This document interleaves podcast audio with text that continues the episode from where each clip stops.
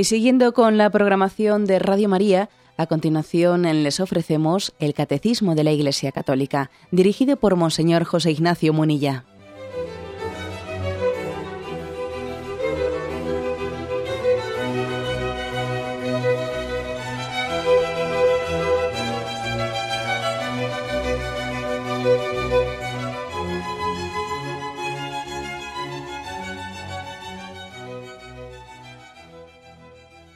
Cordial saludo a todos los oyentes de Radio María. Un día más, con la gracia del Señor, proseguimos el comentario del Catecismo de nuestra Madre la Iglesia. Continuamos con el sexto mandamiento, es ya hoy el tercer día que dedicamos a esta nueva parte del Catecismo. Estamos en el punto 2333. Dice allí, corresponde a cada uno, hombre y mujer, reconocer y aceptar su identidad sexual. Luego continúa, la diferencia y la complementariedad físicas, morales y espirituales están orientadas a los bienes del matrimonio, luego hablaremos de eso. Pero ahora quiero quedarme en esta primera frase. Corresponde a cada uno, hombre y mujer, reconocer y aceptar su identidad sexual.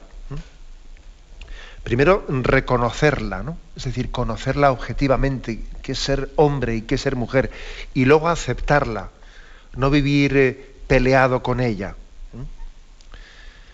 Es decir, este punto del catecismo introduce un, concepto, un término, que es un poco evidente, ¿no?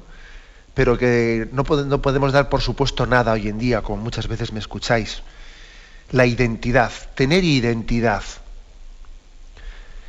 la verdad es que ese quién soy yo, esa pregunta de quién soy yo, es una pregunta que aunque no nos la formulemos explícitamente, eh, está, está ahí.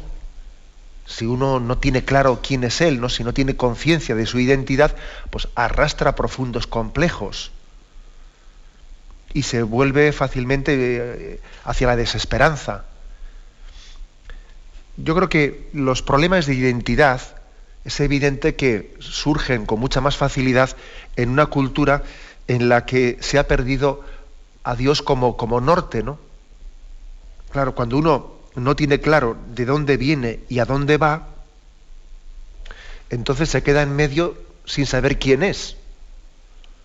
Si yo no, si yo he perdido la conciencia de que soy fruto del amor de Dios y he perdido la conciencia de que Dios me ha llamado a participar con Él en la vida eterna, en una unión de amor, si no sé de dónde vengo, a dónde voy, a ver, ¿yo quién soy? Me quedo perdido, ¿no? Me quedo perdido en medio de esta existencia, lanzado allí en un planeta concreto que se llama planeta Tierra, que además es un planeta que es minúsculo comparando con el cosmos, y entonces, ¿yo quién soy? ¿Pero qué pinto aquí? ¿Eh? Entonces, ¿quién soy yo? ¿Un accidente? ¿Eh? ¿Soy una equivocación de mis padres? ¿Eh? ¿Soy un devenir de la evolución? ¿Soy yo quién soy, no? Bueno, se plantea, por lo tanto, el problema de la identidad. Claro, hago, he hecho este pequeños cursos para dar a entender que lo de la identidad tiene mucho que ver con el sentido religioso de la existencia.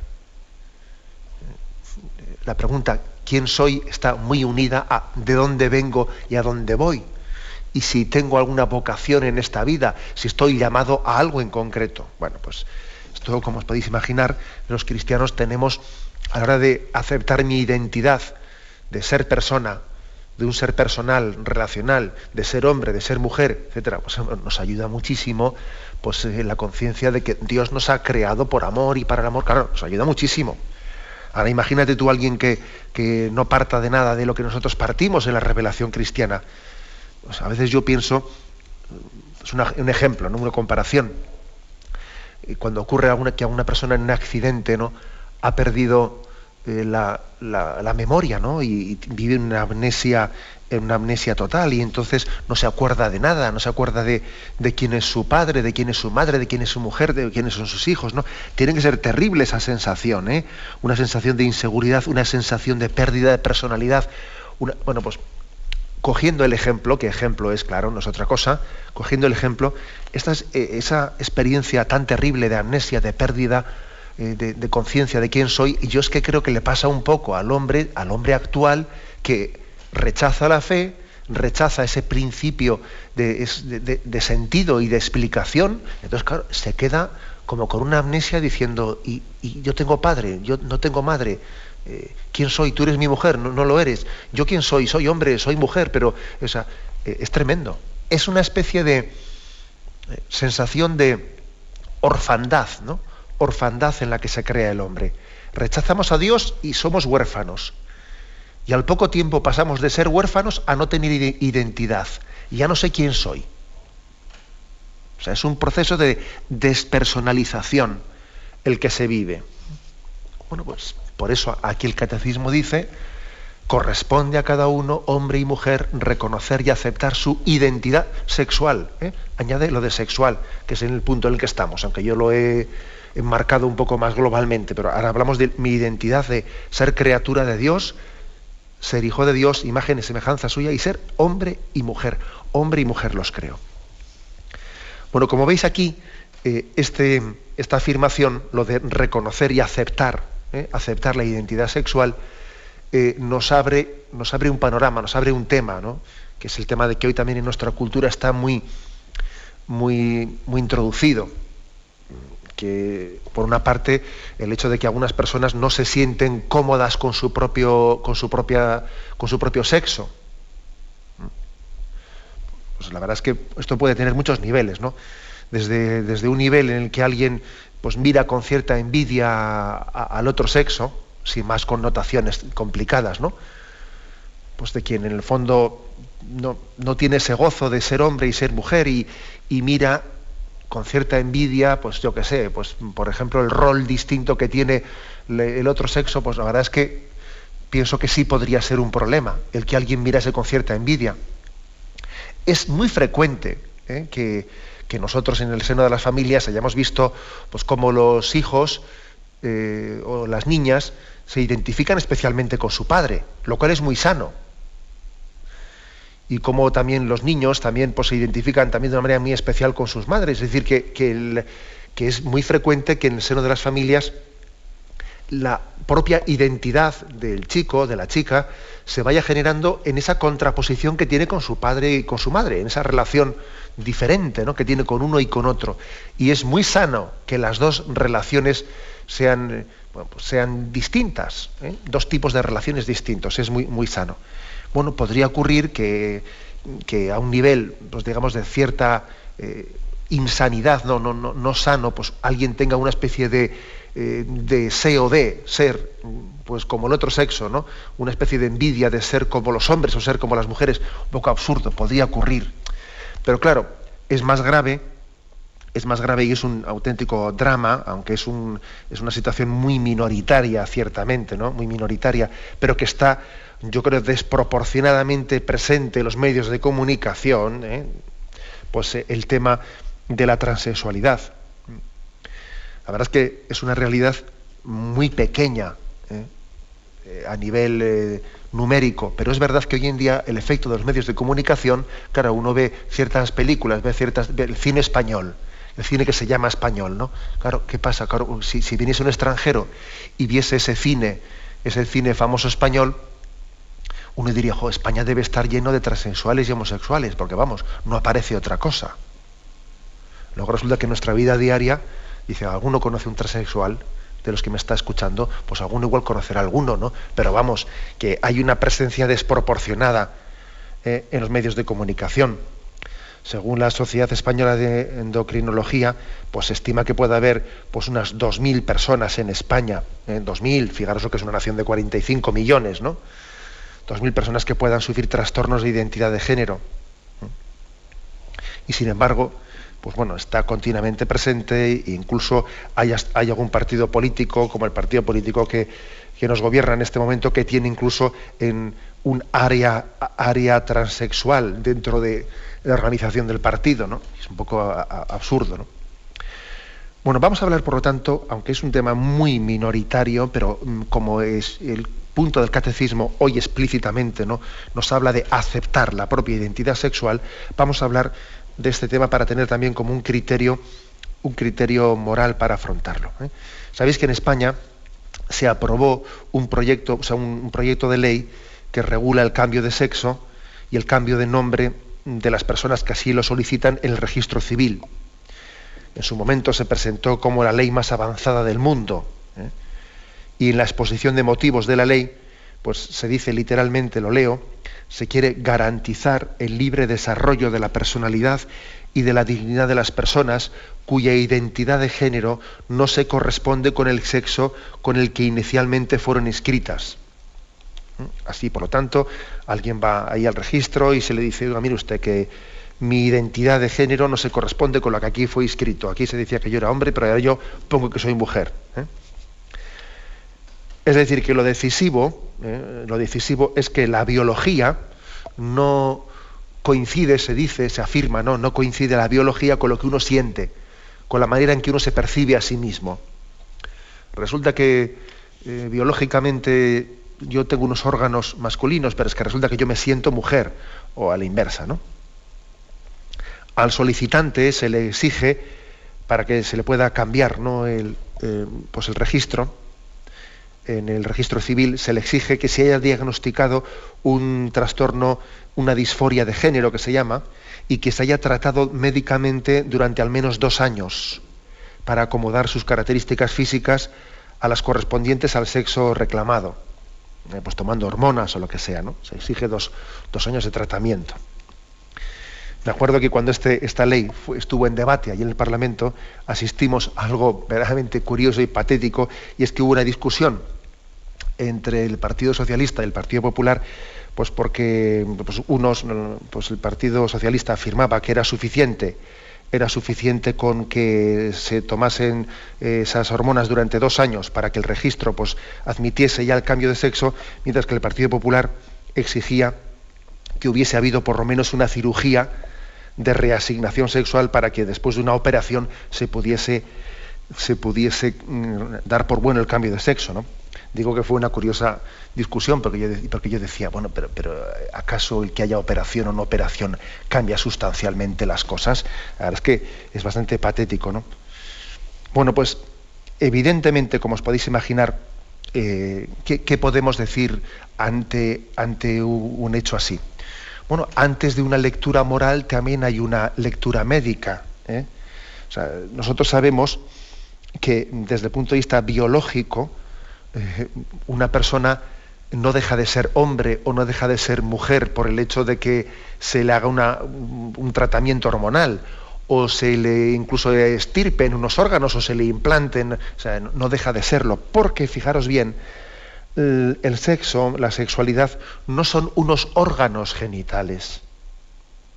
En el fondo, eh, la sexualidad, el sexo, es algo incluso cromosómico. Es decir, cada célula del cuerpo de una persona, cualquier célula, una que tienes en tu uña, en tu mano, en tu pelo, cada célula de tu cuerpo contiene cromosomas que te identifican como varón o como mujer.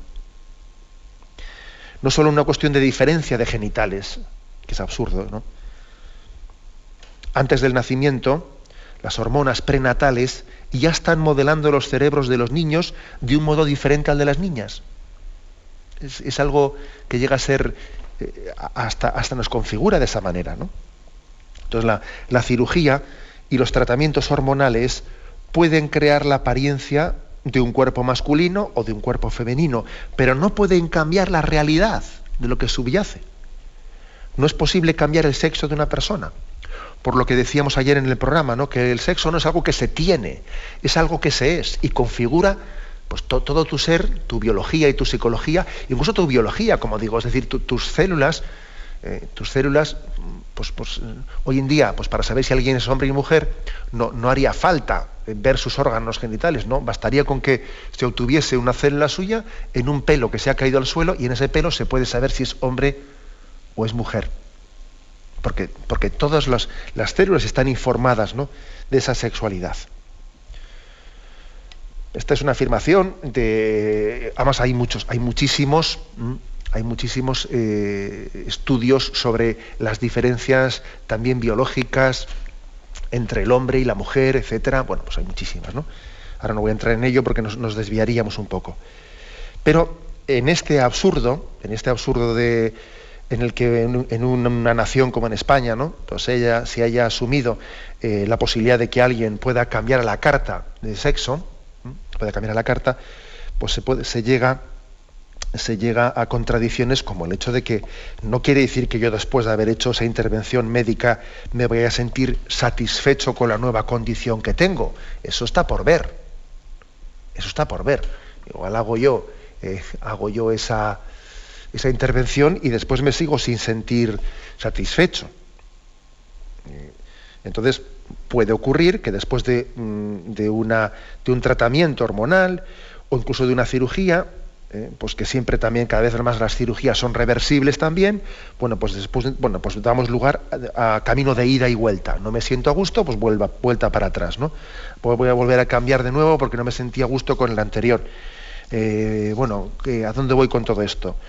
Pues que todo este tipo de situaciones que estamos viendo, que aunque son muy minoritarias, están teniendo una presencia mediática tremenda porque forman parte de una especie de ideología de género que parece ser una ideología dominante. ¿eh? Bueno, pues todo esto forma parte de, esa, de esa, teoría de que el sexo se, construye, se construye, ¿eh? y que las diferencias entre hombres y mujeres serían puramente convencionales, y que igual que el sexo se construye socialmente, también se puede deconstruir, se dice, ¿no? Así se afirma. Y que en el fondo, pues esta teoría de género lucha no solo por romper con la diferenciación en las profesiones masculinas y femeninas y por acabar con las discriminaciones entre los roles, ¿no? sino también eh, está queriendo llegar mucho más allá y es que llega a la negación de la identidad. Nos existirían, por lo tanto, eh, dos sexos, ¿no? sino varias formas de orientaciones sexuales. Esta es lo que se llama una perspectiva de género en la cual, evidentemente, la naturaleza estorba. Estorba. ¿eh? Eh, hay una, un conflicto entre persona y naturaleza. Nosotros entendemos que la persona y la naturaleza pues son, mm, vamos, son dos realidades que en el fondo nosotros no las, no las encontramos separadas la persona está en, su, está en la naturaleza espiritual del alma y la persona está al mismo tiempo en la naturaleza eh, corporal del cuerpo. La persona no se puede desligar de la naturaleza. Bueno, pues ese es uno de los dramas, ¿eh? uno de los dramas que, estamos de alguna manera padeciendo, que remitiéndonos a la frase del catecismo que hoy comentamos, esto de que corresponde a cada uno, hombre y mujer, reconocer y aceptar su identidad, ¿eh? Esto está muy ligado a un rechazo a ser criatura. Ahora vamos a hablar de ello, ¿no? Estamos ante una sociedad curiosamente, no paradójicamente, cada vez más consciente de que de los peligros que se derivan de no respetar los ecosistemas de la naturaleza, y por, y por, el contrario, parece que pensamos que la naturaleza humana es totalmente maleable, como si fuese un chicle, como si yo pudiese hacer con la naturaleza humana lo que me dé la gana. El objetivo sería liberar al hombre de su biología.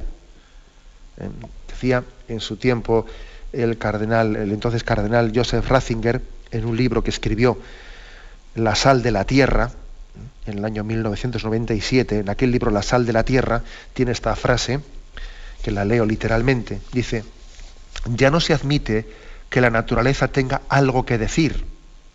Es mejor que el hombre pueda modelarla a su gusto. Todo esto en el fondo disimula una insurrección del hombre contra los límites que lleva consigo en cuanto ser biológico. Se opone en último extremo a ser criatura. El hombre tiene que ser su propio creador. Esta es la versión moderna de aquel seréis como dioses. ¿Eh? Bueno, pues vamos a intentar profundizar un poco más en esto aunque bueno, bien es verdad que ese, que ese intento de seréis como dioses y voy a hacer la naturaleza a, mi gusto, no parece que el resultado sea el paraíso en la tierra, no parece que nos sentamos muy a gusto eh, de como, del resultado de las cosas, sino que vemos una tristeza generalizada, una decepción en la vida, una desesperanza. Bien, tenemos un momento de reflexión, continuaremos enseguida.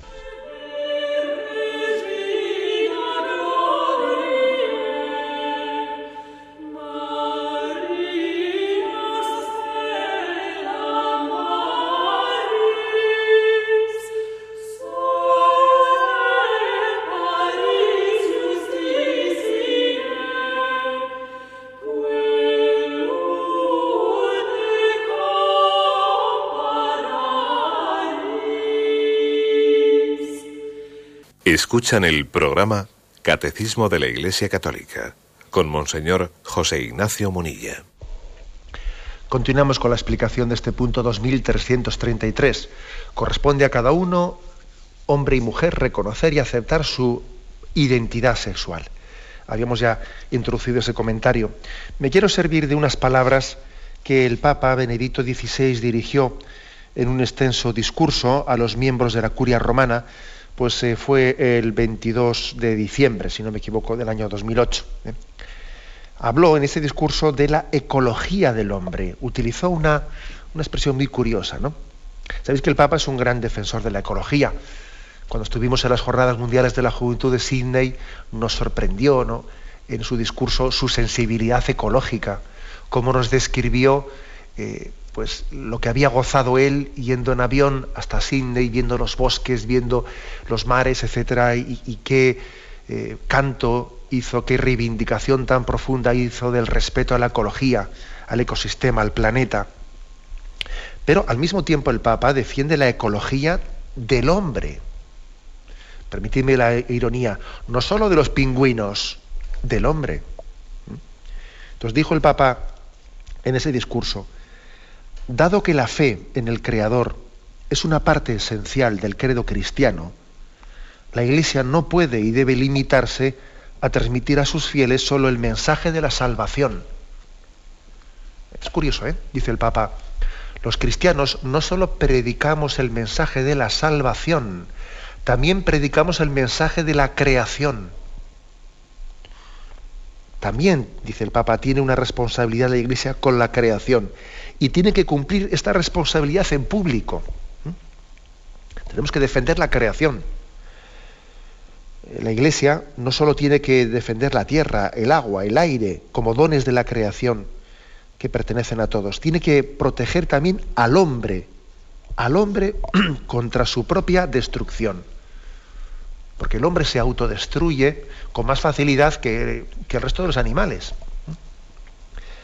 Es necesario que haya una especie, dijo él, de ecología del hombre, entendida en su justo término, que se base en el respeto de los géneros masculino y femenino, que forman parte de la naturaleza humana.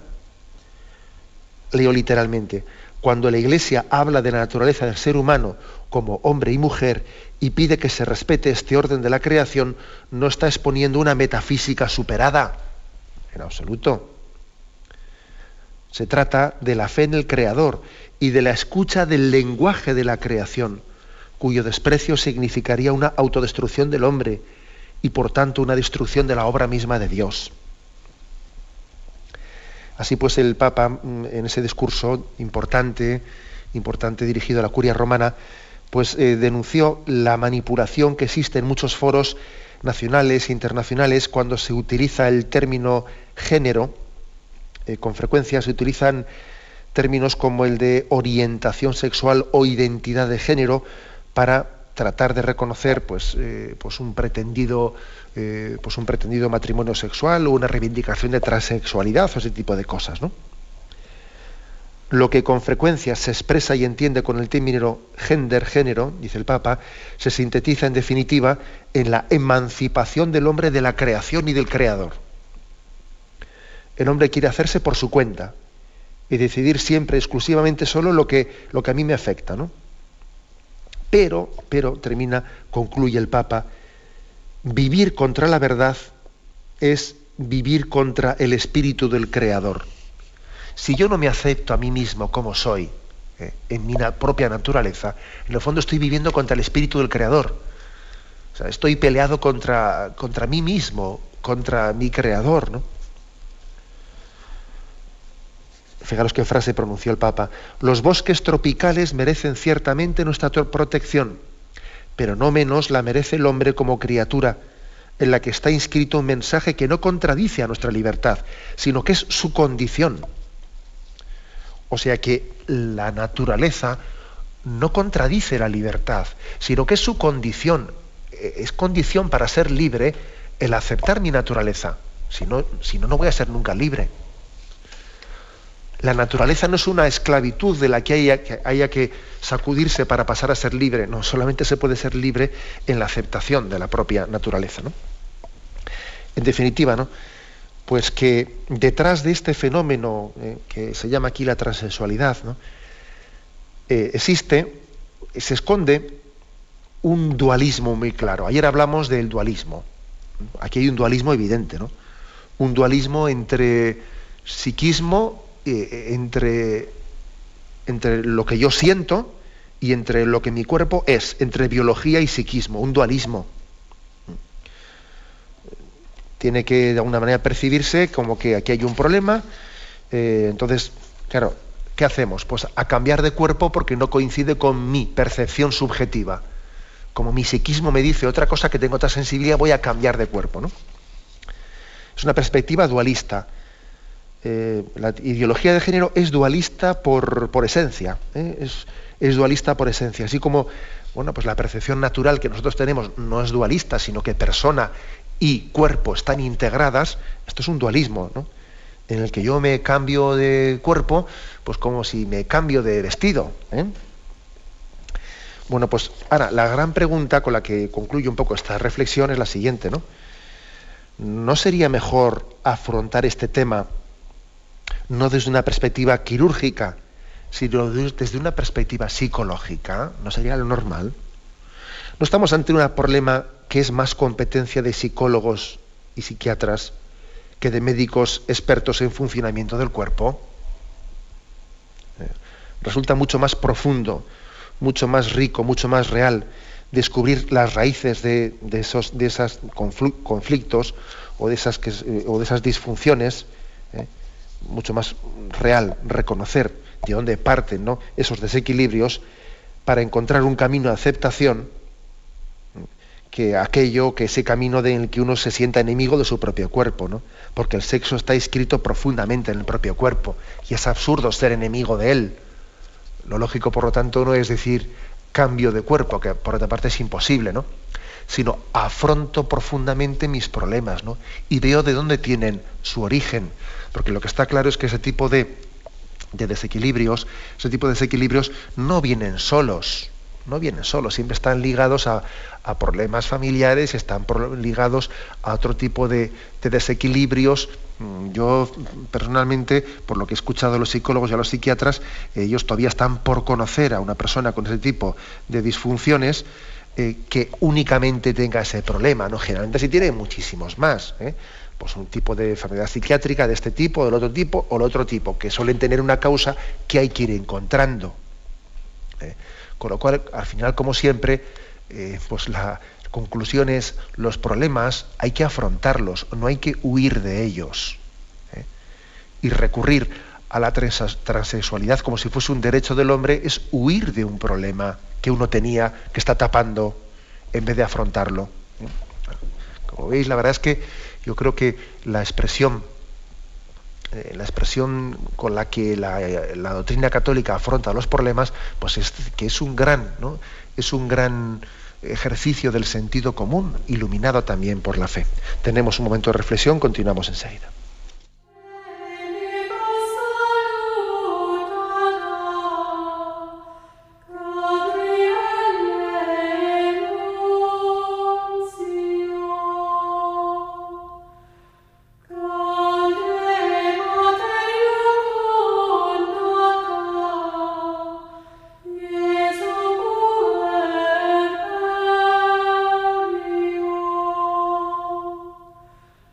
Escuchan el programa Catecismo de la Iglesia Católica con Monseñor José Ignacio Munilla. Continuamos con la explicación del punto 2333. Terminamos de leerlo porque nos habíamos centrado hasta ahora un poco en la primera frase.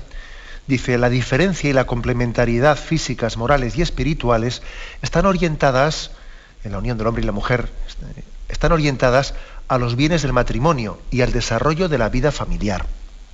La armonía de la pareja humana y de la sociedad depende en parte de la manera en que son vividas entre los sexos, la complementariedad, la necesidad y el apoyo mutuos. ¿Mm? Hay, por lo tanto, una diferencia y una complementariedad, diferencias físicas, diferencias morales, diferencias espirituales. Los hombres y las mujeres somos distintos. ¿eh? Incluso físicamente también. ¿eh? No me refiero únicamente a los órganos a los órganos eh, genitales. Hay por ahí muchísimos estudios sobre biológicamente hasta qué punto eh, hay unas diferencias muy fuertes. hace mucho leía yo unos estudios de una profesora de psicología de la Universidad de California, Diana Halper se llamaba ella, ¿no? en la que habla de pues, cómo mm, la inteligencia masculina y femenina es muy distinta. ¿eh? Las mujeres, digo, en síntesis para no enrollarnos, bueno, para las mujeres en esos estudios se demuestra que utilizan más el hemisferio izquierdo del cerebro, mientras que las mujeres están más orientadas hacia el hemisferio derecho del cerebro. Y cada hemisferio del cerebro aloja unas determinadas habilidades. Por ejemplo, en el hemisferio izquierdo del cerebro, eh, que es el que más utilizan las mujeres, están más las actitudes para el lenguaje y lo primero que se hace en el, colegio es aprender a leer. Y los niños suelen tener, por lo general, más dificultades que las niñas en esos primeros años para la lectura, la articulación verbal, eh, la capacidad lingüística en general. ¿eh? Y a veces incluso esto suele provocar alarmas exageradas en los padres. ¿no? Se suele acudir a los especialistas y se diagnostican problemas de aprendizaje seis veces más a los niños que a las niñas. Seis veces más. ¿eh? Bueno, y, a veces es por tener falta de paciencia, porque dice, bueno, es que los niños tienen esa dificultad superior y hay que tener más paciencia con ellos en, el desarrollo de esa parte del cerebro, ¿no? Bueno, eh, pero aunque estas cosas no tienen por qué causar alarma, yo aquí las cito para entender la, importancia de profundizar en la psicología eh, masculina y femenina, que son, son distintas, ¿no? Los chicos suelen destacar en memoria visual, en, razonamiento en temas de matemáticas, de ciencias y geografía, y utilizan más ese lado derecho, el centro físico y espacial. Sin embargo, pues, eh, pues las mujeres suelen tener eh, otro tipo de, de habilidades más desarrolladas según su fisiología. Bueno, eso hoy en día también está muy estudiado y muy demostrado. Lo digo en contra de esa teoría unisex en que todos somos iguales y no hay diferencias entre nosotros. ¿no? Ahora bien, tampoco hay que caer en los tópicos. Somos diferentes, sí, pero no caigamos en tópicos, que esto ha hecho mucho daño. ¿eh? Porque, por ejemplo, la, la cultura popular, pues a veces, por ejemplo, ha dicho los chicos tienen más fortaleza y a veces se ha confundido la fortaleza con la violencia o se ha, confundido la virilidad con la promiscuidad, o se ha confundido pues eh, la valentía con la imprudencia, o se ha confundido la imagen de un hombre inteligente con el hombre arrogante, sexista, racista. O sea que también han hecho mucho daño los tópicos, digámoslo todo.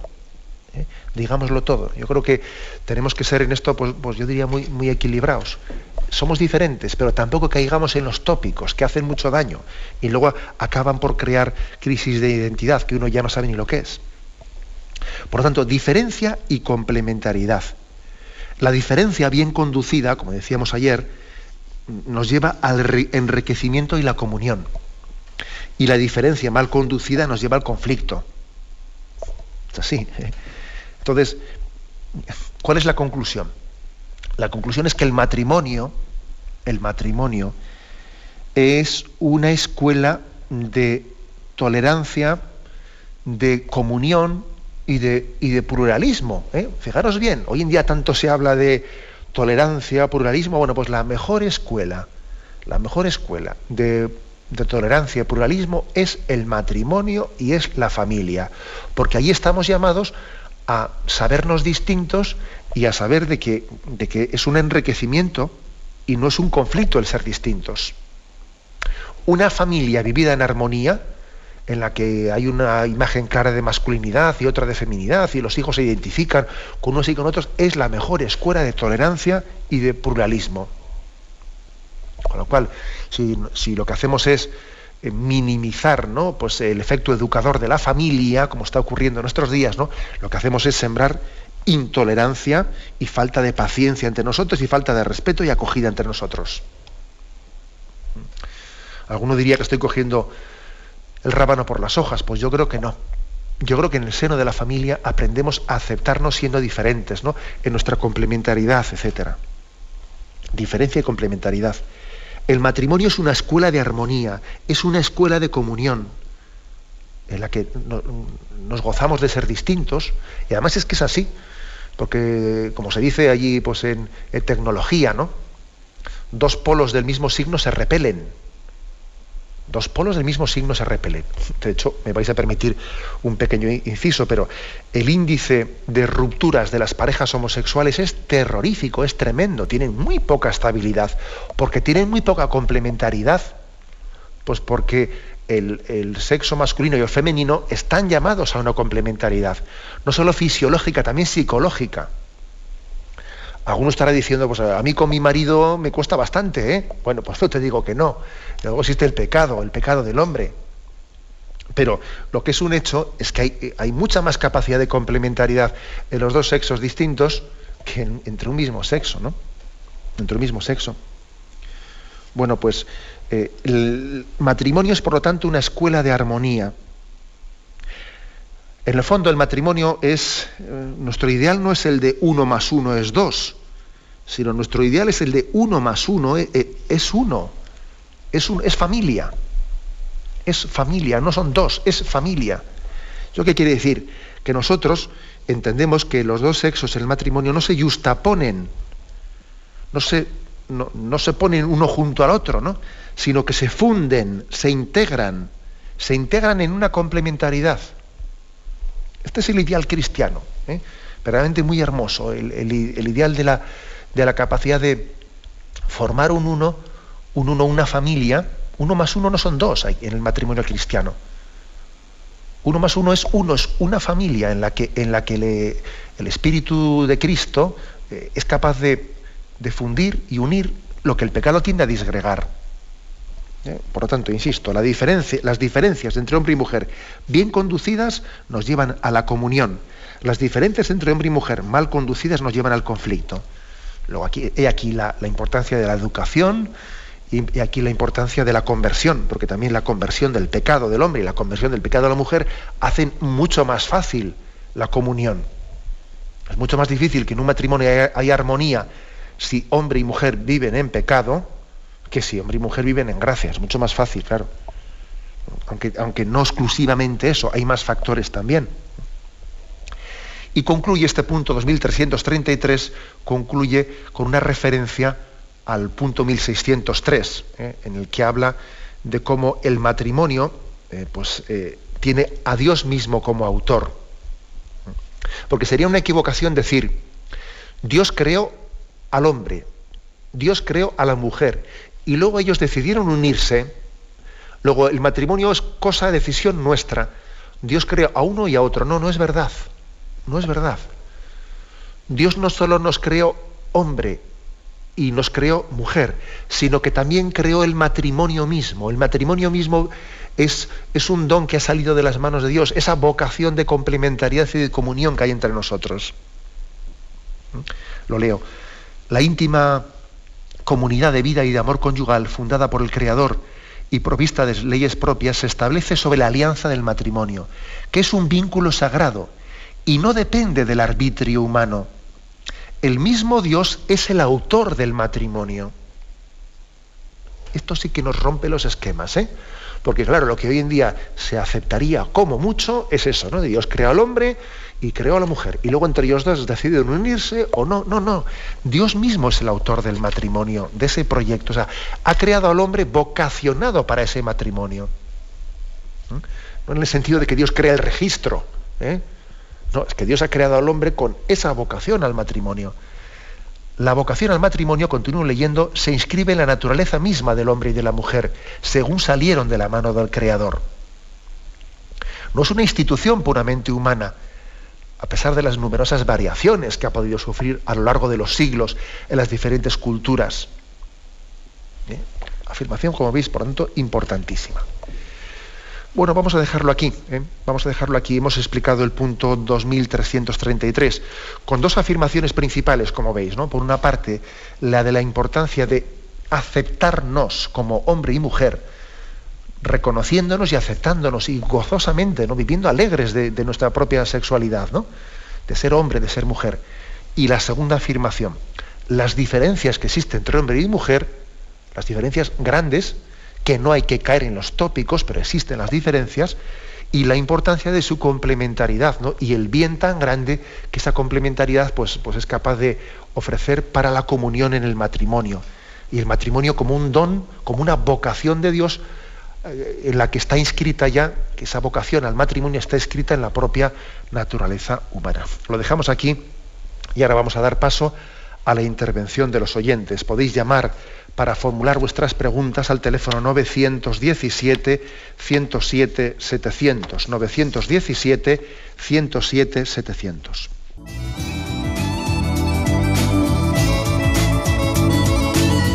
¿Le gustaría tener sus programas favoritos de Radio María en CD o DVD?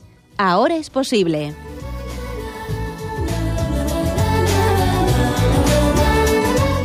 Le sugerimos que primero se informe en qué formato de audio lo puede escuchar en su equipo, DVD o CD, teniendo en cuenta que no todos los lectores de CD pueden reproducir el formato digital MP3 en el que enviamos nuestros programas.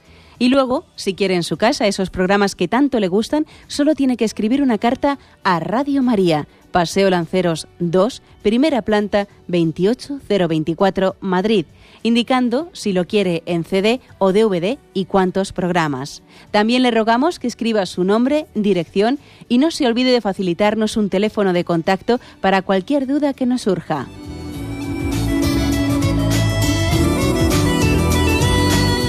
Radio María, más cerca de usted.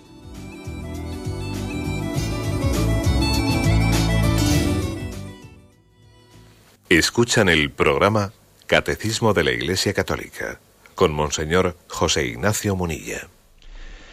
Sí, buenos días, damos paso a la primera llamada. Buenos días, José Ignacio. Buenos días. Soy Elena. Adelante, Elena. Mira, quería hacer una pregunta sobre la sentencia del día de ayer del Tribunal Suprema sobre la objeción de conciencia. De acuerdo. Bueno, pues pues, eh, es un tema muy de actualidad eh, y es de suponer que muchos oyentes pues tuviesen también más o menos el mismo deseo porque es de ayer mismo el tema, ¿no? Hemos recibido, la verdad es que estos días yo he rezado, he rezado pues por esa sentencia, porque veíamos que se estaba reuniendo el tribunal, la sala tercera del Tribunal Supremo, y bueno, pues hemos recibido una noticia pues que en principio ciertamente pues, pues nos ha disgustado, ¿eh? aunque es verdad que únicamente conocemos el fallo y no conocemos todavía la sentencia, que habrá muchos razonamientos dentro de ella, pero el fallo después de 20 horas de deliberación, el fallo eh, no reconoce el principio o, el derecho a la objeción de conciencia de los padres. ¿no? Es verdad que es un fallo que únicamente se refiere a cuatro padres en concreto, con lo cual, digamos, eh, estos cuatro padres han dicho que van a recurrir al Constitucional y, bueno, por lo tanto, eso no quiere decir que aquí haya terminado el asunto, ni muchísimo menos. ¿eh? Que ayer mismo dijo aquí en la antena, en la antena en una entrevista que le hicieron don Benigno Blanco, presidente del Foro de la Familia, dijo él que esto no es, esto es solo una escaramuza ¿eh? y no es el fin de la batalla, ¿eh? ni mucho menos. Entonces, por lo tanto, algunos comentarios que, hago en primer lugar. Bueno, pues el primer comentario es que, aunque tenemos que conocer más en detalle, en detalle la sentencia, decir que sí, eh, sí se ha dicho que la, eh, en, primer, en esta instancia, ¿eh? sí se ha dicho pues, que la asignatura es de obligado cumplimiento, pero al mismo tiempo también se ha dicho que la, que la asignatura no puede contener contenidos morales. O sea, no se puede adoctrinar en ella. Bueno, a ver cómo arreglan esas dos cosas. Porque si de hecho entendemos, ¿no? Nosotros entendemos que ese currículum, esos contenidos concretos, si son contenidos morales, eh, vamos a ver entonces cómo arreglan esto. ¿eh? Nosotros lo que, lo que yo sí que afirmaría es que el que tiene que decir, el que tiene que decir si esos contenidos son mm, morales o no son morales, si los contenidos de esa asignatura se meten o no se meten en lo que es, mm, en lo que es terreno del padre eh, para educar moralmente a sus hijos, en mi opinión, lo que yo discrepo totalmente con la sentencia del Supremo, es que el que tiene que decidir eso no es un tribunal, sino que son los padres. Óigame usted, porque precisamente el derecho a la objeción de conciencia quiere decir, quiere decir esto exactamente. Quiere decir que cuando un enemigo, perdón, un enemigo, que me estoy liando, que un individuo, pues entiende que, que el cumplimiento de una norma es incompatible con un valor moral de su conciencia, eh, pues entonces él entiende que eh, aunque en principio tengamos obligación de cumplir las leyes dictadas por la legítima autoridad, tampoco podemos olvidar de que nuestra conciencia está comprometida con otras instancias morales y éticas. Y yo tengo que obedecer antes a mi conciencia que a un currículum de, una escuela. Y además, el, deber de educación moral de, los hijos lo tengo yo y no lo tiene un Estado. Permitidme que ponga, que ponga un ejemplo. ¿eh? Un ejemplo, y además después os voy a remitir, si alguno quiere leerlo más despacio, escrito ayer a la tarde escribí pues, una carta pastoral sobre este tema que luego os digo eh, que podéis cogerla en la página en la página web en la que suelo colgar las, cartas pastorales, ¿no? en ticonfío.org. Pero bueno, el ejemplo es el siguiente. Vamos a ver. Comparemos, comparemos el hecho de que en su día se reconoció la objeción de conciencia al servicio militar y que ahora esta sentencia del tribunal, que como digo no es definitiva, esta sentencia dice que no reconoce el derecho a la objeción de conciencia de un padre ante una asignatura como educación para la ciudadanía. Bueno, a mí me parece un agravio comparativo tremendo, porque en el caso del servicio militar, eh, que se reconoció el derecho a la objeción de conciencia, era muy delicado. ¿eh? Porque las consecuencias prácticas que se derivaban de aquella objeción eran muy delicadas. Eran otros soldados los que tenían que asumir las tareas de la defensa con riesgo de sus vidas, porque el objetor no había querido él participar en la defensa de los demás, ¿no? Y el Estado eximió a los objetores de su deber de contribuir al servicio militar en virtud de los motivos de conciencia que alegaban y de esa manera se reconocía que el respeto de la conciencia del individuo es superior al acatamiento de una forma determinada de organizar la sociedad. ¿no? Y ahora digo yo, esto no es un agravio comparativo tremendo. ¿eh? Ahora, cuando, cuando un padre discierne que su hijo no debe de cursar la educación para la ciudadanía, toma una decisión que es mucho menos grave que el objeto del servicio militar. Toma una decisión que afecta exclusivamente a su familia y que no tiene consecuencias gravosas para terceros. La objeción a la educación para la ciudadanía no conlleva que los compañeros del objetor tengan que cargar con sus deberes, como pasaba en el servicio militar, que si tú no hacías la mili tenía que hacerlo otro en vez tuyo, y si, y si había guerra, él, era el que iba a morir en vez tuyo. Ah, ah, pues en este caso es mucho más sencillo. Es verdaderamente difícil entender la negación de la objeción de conciencia en un ámbito tan familiar y tan personal como, como este, ¿no? Y lo que no es de recibo es que el principio de objeción de conciencia sea reconocido o rechazado dependiendo de la, si, la materia de la objeción es considerada políticamente correcta o no. ¿Eh? En el servicio militar, la objeción a la mili, como era políticamente correcto, lo aceptamos. Y como la objeción a la educación para la ciudadanía no es políticamente correcto, no la aceptamos. Pero, pero ¿esto qué es esto?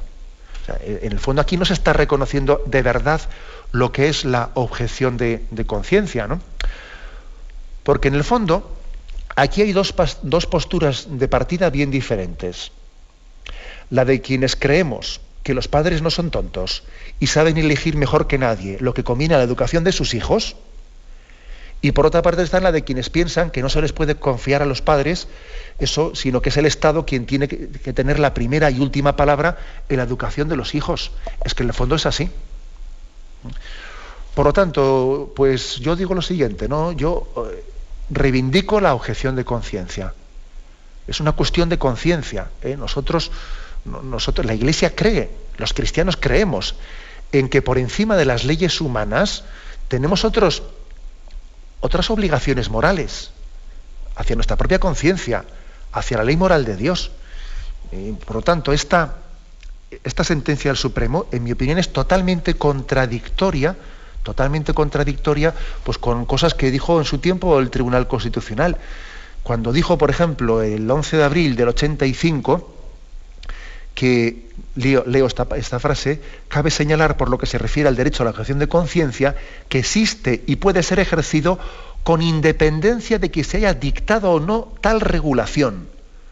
La objeción de conciencia forma parte del derecho fundamental a la libertad ideológica y religiosa. O sea, que uno puede tener objeción de conciencia independientemente de que se lo hayan reconocido legalmente o no. Eso está en tus derechos humanos. ¿eh? No es ningún Estado el que te concede la objeción de conciencia. Eso te lo concede tu propia dignidad. no, es ninguna especie de dádiva o una gracia que me concede el Estado hacer objeción de conciencia. Eso te lo concede tu propia dignidad. Bueno, como veis aquí todavía hay mucho que hablar. El tema, por lo tanto, ¿no? el tema mm, no está en absoluto finalizado, el debate está más abierto que nunca. Lógicamente esto se recurrirá, llegarán donde tengan que llegar, y yo les, y yo les animo mucho a los padres, ¿no? Ni más ni menos 50.000 ¿no? objeciones en toda España, que jamás había existido en España un movimiento objetor tan amplio. Yo les animo a todos los objetores pues, que estén muy en contacto entre ellos, que no permitan que, estén en contacto con las asociaciones, que no permitan que los medios de comunicación les confundan, que no permitan que les dividan, sino que tengan estrategias comunes, ¿no? que es lo, importante. ¿eh? Y bueno, y lo último que se me ocurre decir, pues lo que dijo la Virgen María en Fátima, ¿no? Al final, mi corazón inmaculado triunfará. Y de eso estamos totalmente seguros. ¿eh? Quien quiera estas reflexiones, pues que, que os he compartido y algunas otras más también, quien quiera poder también hacer uso de ellas, las tenéis colgadas, están colgadas en, en la página web enticonfío.org, ¿eh? con el título de Cuestión de conciencia. Bien, damos paso a un siguiente oyente. Buenos días. Buenos días. Buenos días, adelante, escuchamos. Mire, eh, eh, ya llamé ayer y hoy me ha dado usted la solución. Me ha dado la solución. Cuando o sea, yo decía, pensaba para mí y a veces comentaba, ¿no? El hombre es hombre entero, el varón, y la mujer es mujer entera, todo el cuerpo entero, ¿no? Y hoy, hoy cuando ha dicho lo de los cromosomas y luego la investigación actual sobre mm, el funcionamiento del cerebro, me ha respondido perfectamente a la pregunta que le hice ayer sobre eso, que si los homosexuales se sienten o se sienten al descente. Muchas gracias. bueno, pues gracias a usted. Y lamento igual no, pues no haberlo hecho con más precisión ayer, pero bueno, siempre hay tiempo para aclarar más las cosas. ¿eh? Adelante, damos paso a una siguiente llamada. Buenos días. Hola, buenos días. Buenos días. Eh, monseñor, gracias por su programa. Me hace mm, pensar muchas veces, casi siempre me, me siento identificada con lo que dice. Y hoy quería decir que mm, uno de mis sufrimientos eh, durante bastantes años de mi vida fue el querer ser hombre. Me producía muchísima envidia y, eso me hizo sufrir. Entonces yo quisiera dar testimonio hoy de eso, ¿no? Que a partir de conocer a Jesucristo, pues Él me enseñó a quererme tal como soy. Que eso sí que me trajo mucho sufrimiento y, y a lo mejor si viviera en este en esta temporada, pues a lo mejor quién sabe si no me convertiría en hombre, porque era mucho la envidia que yo tenía hacia el hombre. Y, creo que es importantísimo lo que, lo que aporta Jesucristo, esto de mi yugo es suave y mi carga ligera, nunca mejor dicho, porque a mí me aligeró muchísimo, porque a mí me quitó muchísimos complejos. Y uno de, tantos es ese, ¿no? Entonces quisiera que alguna gente eh, le sirve de, testimonio lo mío y se siente identificada, que no tengan miedo a conocer a Jesucristo, que él promete y es eso y es verdad. Simplemente eso. Pues, pues, le agradecemos muchísimo su testimonio, que estoy seguro que a muchos nos hacen bien, no a mí el primero. Porque a veces, pues, pues por ejemplo, el tema de la transexualidad lo vemos como una cosa rara, de gente marginal y no sé qué. Y como usted bien ha dicho, pues usted tuvo la suerte de vivir en un, en un tiempo determinado en el que eh, determinadas soluciones de, auténtica locura no eran ni planteables, ¿no? Y quizás algunas personas que en este momento determinado se meten en, en, esas, en esos caminos, pues no lo hubiesen hecho si hubiesen vivido en la época de usted. Pues mire, me parece muy interesante lo que usted ha dicho de que uno puede vivir esa especie de envidia yo quisiera ser hombre porque veo que tienen un rol no sé qué y entonces tal y cual. En el fondo esto engarza con una tentación que es muy frecuente en muchos ámbitos de la vida de tener los pies en un sitio al mismo tiempo que tenemos la cabeza en otro. ¿eh? Eh, estar con los pies en un sitio y soñando en otro lugar distinto del que estamos. A muchos niveles, ¿eh? uno es el, nivel de la propia identidad, de la propia sexualidad, pero en muchos otros niveles, el nivel de la vocación, estoy aquí, pero me gustaría estar en otro sitio. Si estuviese aquí, también hasta un sacerdote, hasta una religiosa, con su destino. Estoy aquí, pero me gustaría... Yo creo que Jesucristo, Jesucristo, como usted viene a dar como testimonio, eh, nos, nos enseña a aceptar la realidad, a partir de ella, a encarnarnos, no, no de alguna manera a soñar en lo que no es, sino a santificar lo que es. Eso es una, maravilla, ¿no? Aunque sea muy brevemente, damos paso a una última llamada. Buenos días. Buenos días. Mire, quiero decirle soy homosexual y me siento muy hombre. Eh, por otra parte, soy muy vinculado a la iglesia y soy cristiano, católico y practicante. Pero tengo el hándicap de que la gente de fuera me dice que por qué voy a la iglesia si los curas no me quieren. Y dentro de la iglesia yo no sé si, si realmente los curas, como, como soy ser homosexual, me quieren o no. Estoy muy preocupado por, por ello. Sí que no, no hago prácticas. He hecho prácticas de jovencito, eso sí que lo he hecho, pero ahora tengo 41 años y no las hago. Por otra parte, la masturbación sí que la he practicado a, veces porque yo no estoy casado ni, ni, ni, por fuera puedo hacer prácticas con nadie. ¿Qué me diría usted? Y soy cristiano y creo mucho en Dios y en la Virgen. De acuerdo. Y le pido mucho. Y escucho su programa cada día. Bueno, no se guste cuando le agradezco este testimonio, que también es un regalo de Dios. Bueno, pues mire, lamento que tengamos poquito tiempo, pero yo creo que, que usted en su intervención nos ha ayudado mucho más de lo que supone porque usted también está aceptando la realidad, está aceptando la realidad de su contradicción. Eh, y al mismo tiempo usted sigue a Jesucristo. Entonces, ¿qué, ¿qué, palabra le dice, le dice la Iglesia? Que la Iglesia le quiere como usted, usted es un hombre, como usted bien ha dicho, es un hombre que tiene usted esa lucha interior de, atracciones que no son las que corresponderían con su naturaleza. Bueno, pues eh, todos tenemos muchos desequilibrios en nuestra vida, ¿entiende? Usted tendrá ese y otros tenemos otros. Y, y la verdad es que el que esté libre de desequilibrios que tire la primera piedra, porque yo creo que, yo creo que hoy en día el mundo no se divide en equilibrados y desequilibrados, sino se, se divide en equilibrados que saben aceptar sus desequilibrios, mejor dicho, en desequilibrados que saben aceptar sus desequilibrios y en desequilibrados que no saben aceptarlos, porque todos tenemos nuestros grados de desequilibrios. O sea, decir, usted no sea compleje, porque usted tiene pues, problemas como tenemos todos, ¿no? Sencillamente acepte su contradicción y pídale al Señor su gracia y continúe muy cerca de la iglesia y no se aleje nunca de ella, porque Jesús, Jesús que permitió también la cruz de su vida, la hará también santificadora, será también esa cruz causa y motivo de santificación en su vida. Adelante, nos, alegramos muchísimo de tenerle como oyente en nuestro programa. Me despido con la bendición de Dios Todopoderoso, Padre, Hijo y Espíritu Santo. Alabado sea Jesucristo.